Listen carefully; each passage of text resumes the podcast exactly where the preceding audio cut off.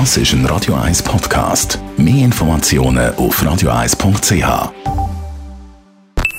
Die Morgenkolumne auf Radio 1 präsentiert vom Grand Casino Baden. Grand Casino Baden. Baden im Glück. Guten Morgen, Stefan. Hallo, guten Morgen miteinander. In der Sonntagszeitung hat man können lesen, dass äh, gewisse Immobilienhausbesitzer ein Problem werden bekommen demnächst. Genau, ich will mal so sagen, die schrille Dramatik in der Sonntagspresse ist weniger der Realität im Immobiliengeschäft geschuldet, sondern mehr am Kioskverkauf. Aber Tatsache ist ja schon, dass äh, äh, in der letzten, der letzten Zinsentscheid von Thomas Jordan von der, äh, von der Nationalbank, äh, der beschäftigt sicher die Immobilienbesitzerinnen und, und Besitzer und der hat sicher auch seine Auswirkungen. Äh, zeigt aber auch, dass Zinsen steigen und dass sie in den nächsten Monaten weiter nach oben gehen. Dass die Zeiten sich geändert haben, das lässt sich schön an der realen Langfristhypothek ablesen. Die sind nämlich schon seit acht Monaten am Steigen. Bis Ende Jahr, schätze ich, werden sie etwa weiter ein halbes Prozent oder gar äh, 1 Prozent ansteigen. Also auf etwa 3 Prozent. Das ist aber noch lange keine riesige Belastung, die gar ein Blutbad auslöst und die Immobilienbesitzerinnen und Besitzer ins Elend stößt. Denn die grosse Mehrheit der Hypotheken in der Schweiz, die haben eine sehr lange Laufzeit. Da reden wir von fünf oder besser von zehn Jahren. Konkret, es laufen zuerst einmal die Hypotheken aus, die 2012, 2013 oder 2014 abgeschlossen worden sind. Und damals sind die Zinsen bei etwa 2% gelegen. Das heißt, bei den älteren Hypotheken wird es zwar einen Preissprung geben, nämlich eben von 2 auf 3 Prozent, aber noch lange kein Preisschock.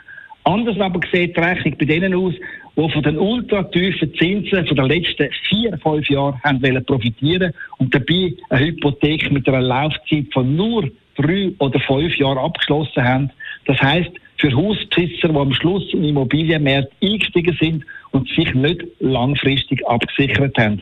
Denen ihre Hypothek steht schon bald zur Erneuerung an und dann werden die Zinsen nicht mehr beim mickrigen 1% liegen, sondern eben beim Dreifachen.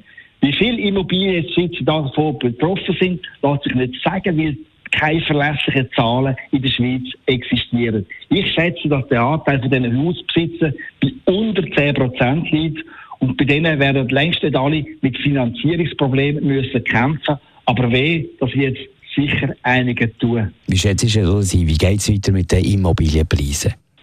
Der Entscheid vom, von der Nationalbank von letzter Woche der wird zweifellos zu einer weiteren Abkühlung im Immobil- Immobilienmärkte führen.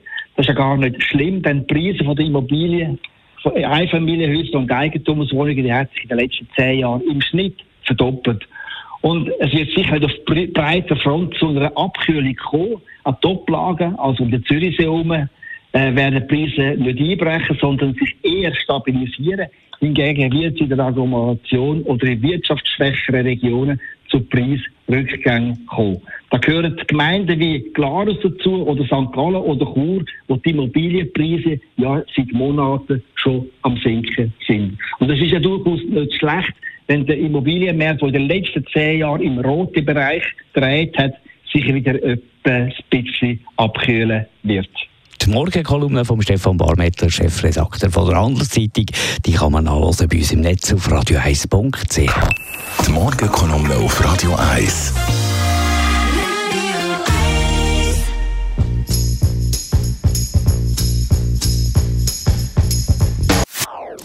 Das ist ein Radio 1 Podcast. Mehr Informationen auf radio1.ch.